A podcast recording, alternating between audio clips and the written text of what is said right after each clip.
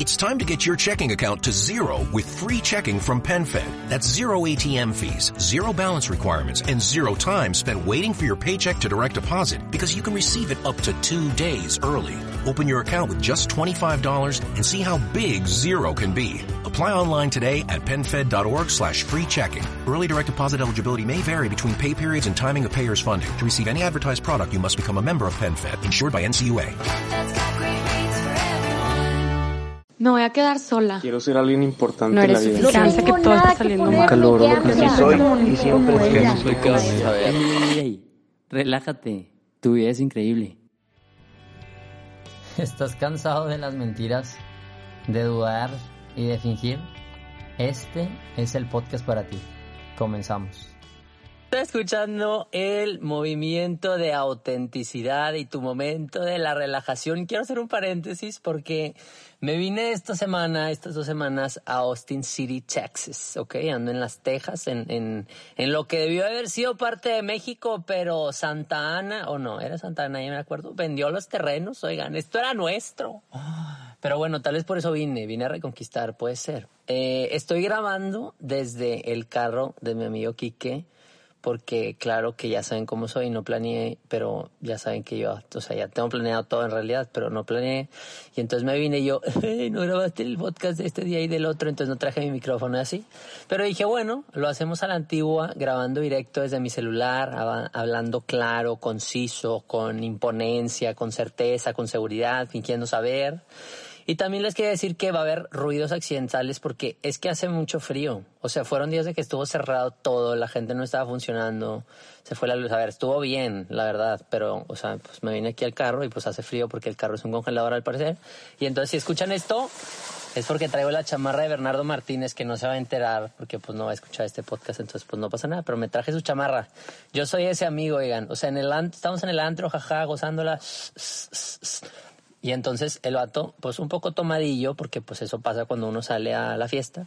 Y entonces tomadillo, y entonces me da 500 pesos de sobra. Entonces yo los guardé, obviamente son de él, ¿verdad? Y dejó su chamarra, entonces la agarré y dije, bueno, se la doy después. Pero entonces como yo no lo vi, y me venía a Austin y hacía frío y traigo su chamba.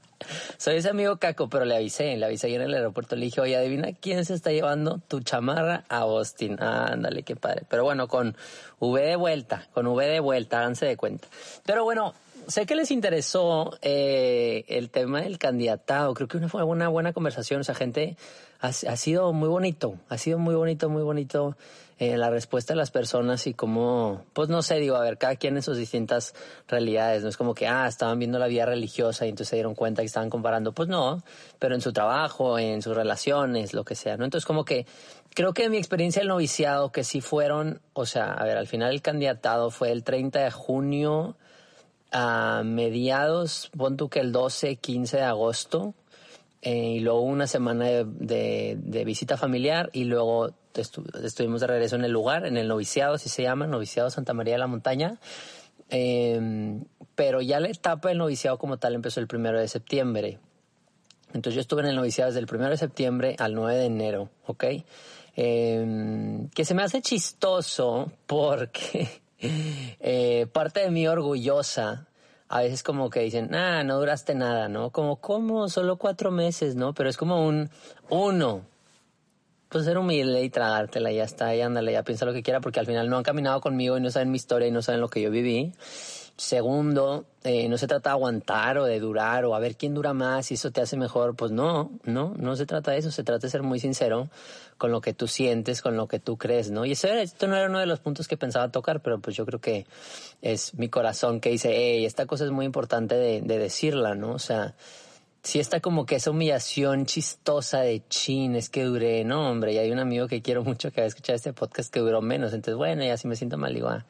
Eh, pero es curioso porque como que también sentía que tenía que defenderme, entonces si alguien me decía que no, bueno, pues lo bueno es que intentaste, yo no, no, no, a ver, es que voy a seguir en el seminario de Estados Unidos, nada más estoy en proceso de como gradualidad y así, o sea, como justificándome, ¿saben? Como si fuera menos o como si tuviera menos valor o como si no fuera verdadero eso que viví. No sé si les ha pasado, no sé, se me hace como interesante, ¿no? Pero bueno, hice una listilla de cosas que me llamaron la atención. y yo, eh, a ver, esos sí son temas de vida espiritual, pero no. O sea, como que quiero bajarlo a cómo es vivir de corazón y, y cómo me ayudó a mí, a, mi discernimiento, a seguir mi corazón, a decir esto es lo mío y esto no es lo mío, ¿no? Pero eh, una de las cosas que más me costó eh, vivir, o sea, que dije, a la madre, esto es un reflejo de que esto no va por acá y así, y, y hablo un poco de mi corazón y de la manera que quiero ir con el corazón en la mano, es cómo nos puede dar seguridad la rigidez. ¿No? Y entonces si yo entro a una institución en donde A, B, C, F, G, H y J, K es la respuesta para ser esa persona o para si entonces yo hago a, B, C, entonces voy a hacer D. Ah, ok, ¿sabes? Entonces como que a veces te puedes justificar mucho en esa rigidez, porque al final somos personas y más en un tema de discernimiento, si le soy sincero, pues hay mucha incertidumbre. Entonces obviamente te quieres aferrar naturalmente a cosas y es súper fuerte porque creo que en la rigidez se pierde el color, se pierde la cercanía, se pierde eh, quién eres, ¿no? Se pierde lo que tú puedes aportar al mundo, se pierde tu, tu autenticidad, ¿no? Y entonces como era curioso para mí eso, ¿no? O sea, a veces en la vida pues digo, no, pues si sigo este camino, si estudio esta carrera que todo el mundo estudia, entro a esta universidad que todo el mundo entra, eh, me hago blogger porque todo el mundo se hace blogger, voy a estos lugares porque todo el mundo va a estos lugares. O sea, en esa rigidez te está dando seguridad, pero al final es falsa. ¿no? O sea, esa certeza, eh, o sea, no, no, no vale la pena, ¿no? Entonces yo, yo me di cuenta de eso y a veces la respuesta que yo daba y la decisión y la opción que yo tomaba era, en vez de preferir la certeza que encuentro en la rigidez, prefiero el precio de pagar por la libertad, ¿no? Que el ser libre al final no es hacer lo que se te antoja, ¿no? Pero siendo libre es curioso como que eh, era, era como asumir, o sea, yo en esta rigidez me tenía miedo, ¿no? Y lo compartí en el, en el live y la gente me sigue preguntando, ¿cómo? Pero no entiendo. Bueno, ahí está el live, ahí, bueno, ustedes lo ven. Eh, pero como que en ese sentido, eh, yo me di cuenta que prefería pagar el precio de ser libre, que eso implica equivocarme. Y eso implica a veces eh, pues no distinguirme, sino resaltar o como ser distinto, ¿no?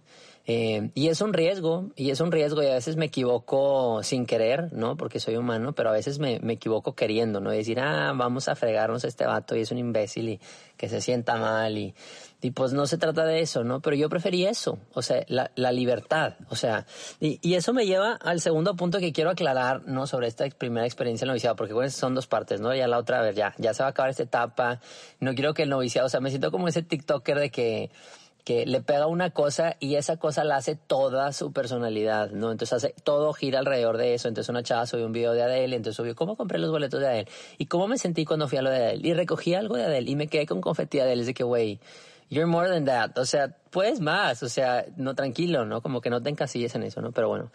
En el tema de la libertad, se me ha acercado la gente, de repente me dice, ay Diego, qué bueno, es que por fin ya eres tú. O sea, por fin ya eres tú, no manches, ya te extrañamos verte bailar. Eh, y también, no, es que tú eres más libre. O sea, es que tú necesitas más libertad. O sea, no tenías mucha libertad, ¿no? Como que estabas más amarrado, como que más precio, más rey. Y yo, no. O sea, es que creo que al final nuestra experiencia de libertad es muy distinta. O sea, entiendo que hay cosas que son similares, ¿verdad? Pero como que hay expresiones distintas de libertad.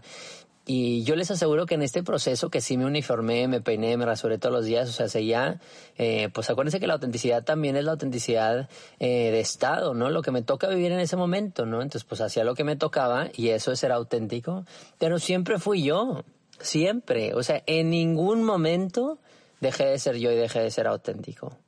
Y eso se me hace muy fuerte porque ahora en este nuevo proceso que estoy haciendo en la diócesis de Austin, eh, me siento mucho más seguro, o sea, como que más convencido ya de decir, neta, perdón la palabra, pero chingue su madre, ya, o sea, saben como que un peso encima, como más libertad, y en serio se los deseo, a ver, no es de todos los días, pero en estos días que he estado acá, como que digo, sí, I, I know my shit, de que neta conozco mi historia, y, y conozco lo que soy, y y, y, eso es lo que me da esa libertad, ¿no? Entonces nada más como que quería aclarar de que, a ver, no necesariamente porque alguien esté en una vía religiosa o sea militar o sea deportista de alto rendimiento, siguen siendo muy libres. O sea, pues libres de, ese es el proyecto, al final la libertad no es tanto de cosas, sino para algo, ¿no? Entonces pues ahí hay un proyecto mayor, pues órale, ¿no? Eh, sí quiero decir que este, este concepto sí puede pasar de ser policía para los demás ¿no? Y creo que eso también nos da seguridad si retomamos el tema de la rigidez, ¿no? O sea, el yo estarle diciendo a los demás cómo deben de ser las cosas, creo que habla mucho de mí. O sea, habla mucho de mis ganas de tener control, mis ganas de que yo siento que no tengo respuestas y quiero más respuestas claras, ¿no? Eh, y creo que no podemos ir policing others, ¿no? Andar con los demás siendo como policías y no, es que eso está mal, es que eso está mal. O sea, bro, o sea, tenemos que dejarnos equivocar, ¿no? Y a mí fue algo que me, que me costó en mi proceso de que al, al final eh, los que me acompañaron me decían, Diego, es que era muy importante que tú te dieras cuenta. Y yo, ah, chinga, ¿cómo? O sea, no, o sea, como que te sale una respuesta de ser orgulloso a mí, decir, no, a ver, soberbia, y yo, a ver, tú no me vas a andar diciendo nada, yo sé las respuestas, yo sé todo, tú estabas mal, ¿no? Pero no, pues se trata de bajar los hombros y decir, pues sí, tal vez hay algo de verdad en esto, ¿no? Sabiéndome valioso, yo tomando mis propias decisiones, yo siendo libre, ¿no? Pero bueno, de eso vamos a hablar más en el siguiente episodio, ¿no? Pero bueno, nada más como que tener cuidado de creer que nuestra vida y nuestras reglas y estas cosas así deben ser los demás, pues no es cierto, ¿eh? O sea, eh, lo he aprendido a la mala, porque yo sí suelo ser ese vato y pienso que humillando a la raza pues va a mejorar y pues eso, haz de cuenta que pura mentira eso, ¿no? Pero bueno, eh, algo que me di cuenta es que me cuesta confiar en la autoridad. Y es fuerte, o sea, es fuerte porque al final, a ver, yo estoy en un proceso de formación, si Dios quiere, y entro al seminario otra vez, eh, pues al final, pues es meterte a, a un, a, formación, es meterte a un sistema, es meterte a confiar en otras personas que opinen, que te quieran, y al final yo lo, yo lo único, o sea, me he topado pura gente buena, o sea, pura gente que me quiere, pura gente que, está viendo por mí, que quiere mi bien, no es como que, y no te tienes que quedar, no, no es cierto, en lo absoluto. Es de que, a ver, ¿qué es lo mejor para ti, Diego? ¿Qué piensas? No, pues esto, o sea, siempre es dialogado. Entonces, no sé, se me, se me hizo como que bonito darme cuenta de eso, de que tengo un problema con la autoridad y creo que es algo generacional. Estamos asqueados del sistema, de la corrupción, de los abusos en la iglesia, fuera de la iglesia, en el gobierno, en nuestras familias, ¿no? Entonces como que a mí me invitaba a seguir confiando y era horrible y es algo que creo que voy a eh, trabajar toda mi vida, ¿no? Incluso ahorita me dio como sentimiento, ¿no? Como confirmación de que es un tema que tengo que seguir trabajando, ¿no? Eh, fue muy chistoso porque eh, ahora sí me tocó vivir, ahora sí, más, más, más cañón, tu vida es increíble. O sea, fue curioso, ¿no? Y con eso termino este episodio, ¿no? Como que eh, ahora de no dar conferencias, de según yo, sí, pues sí, me van a conocer. Y yo decía, ay, pues a ver quién voy, a ver quién me va a reconocer. Güey, nadie, nadie te topa, Diego. O sea, nadie, nadie, nadie. Yo de que sí, soy súper famoso. Güey. Ay, a veces me doy vergüenza, me doy vergüenza. Por eso subo reels burlándome de mí, ¿no? Pero eh, me costó mucho entender que soy valioso a pesar de que no esté haciendo muchas cosas, ¿no? Como que sí estaba acostumbrado a ser muy independiente, a hacer todo yo, a obviamente interdependencia, ¿no? O sea, también pidiendo ayuda de los demás y lo que sea, pero me pesaba, me pesaba que otros hicieran favores y yo no, que otros tuvieran responsabilidades y yo no. Y entonces eso me hacía dudar de mi valor, pero es de que no, no es cierto. Entonces regresar a ese espacio de seguro, así como decía en el episodio pasado de que sentía que no tenía que estar actuando para los demás, pues me costaba, o sea, por más que claro que extrañaba este proyecto y claro que sé que es un don y es un talento de Dios y es algo que puede hacer mucho bien eh, y que hace mucho bien, ¿no? Pero era como un, cálmate, o sea, y mi manera de vivir tu vida es increíble, fue con mis hermanos, o sea, Alfonso, Brandon, Flash, Héctor, Milán, o sea, la lista es interminable, Iñaki, ¿no? O sea, como, eh, en la medida en la que yo viva la autenticidad, se contagia. Es impresionante, flacos, les juro. O sea, ya al final que me despedí, que eh, pues les abrí mi corazón, les di mi conferencia al final eh, como regalo, ¿no? De agradecimiento y, y, fue muy bonito ver el, el fruto que di y el fruto que dio Dios y el fruto que dio mi testimonio, vivir de corazón en la vida de los demás. Y con ellos con hambre de quiero ser libre y quiero ser auténtico. Y yo estoy seguro, por eso no me siento confundido en mi vida. O sea, tenía que estar ahí y vivir con estos hermanos y gozarla con estos hermanos, ¿no? Eh, no voy a cortar esto, pero me asusté. No sé si se escuchó, a ver si en la grabación cuando esté editando el, audio se escucha, pero se rompió algo del hielo del carro. Pero bueno, ya vamos de salida, ya se está derritiendo la cosa, ¿no? Pero bueno, eh, me tocó ir tu vida, es increíble y es una invitación para ti para en serio, o sea, ya, por favor, por favor, por favor. Me escribieron cosas muy bonitas sobre qué los hacía sentir el movimiento. Pues creo que después voy a compartir esas respuestas porque creo que eso es lo que debemos de hacer sentir a los demás. Descanso, que hay alguien más raro que yo, que soy abierto, que pertenezco conozco, siento que somos amigos desde siempre, vato. Yo quiero eso en mi vida, quiero hacer eso para los demás y quiero que eso sean para mí. Pues hay que ponernos de acuerdo, qué emoción, si es la cosa. Y oigan, si están interesados en conferencias y así, avísenme, porque uno nunca sabe qué va a pasar después de este semestre, ¿ok? Esa es una cosa. Y segundo, segundo, si están interesados en el taller, mándenme un DM de que, oye, Diego, yo quiero el taller, ¿qué onda? Para darme una idea. Eh, y si Dios quiere, en marzo abrimos taller. Qué emoción. Acuérdense la autenticidad.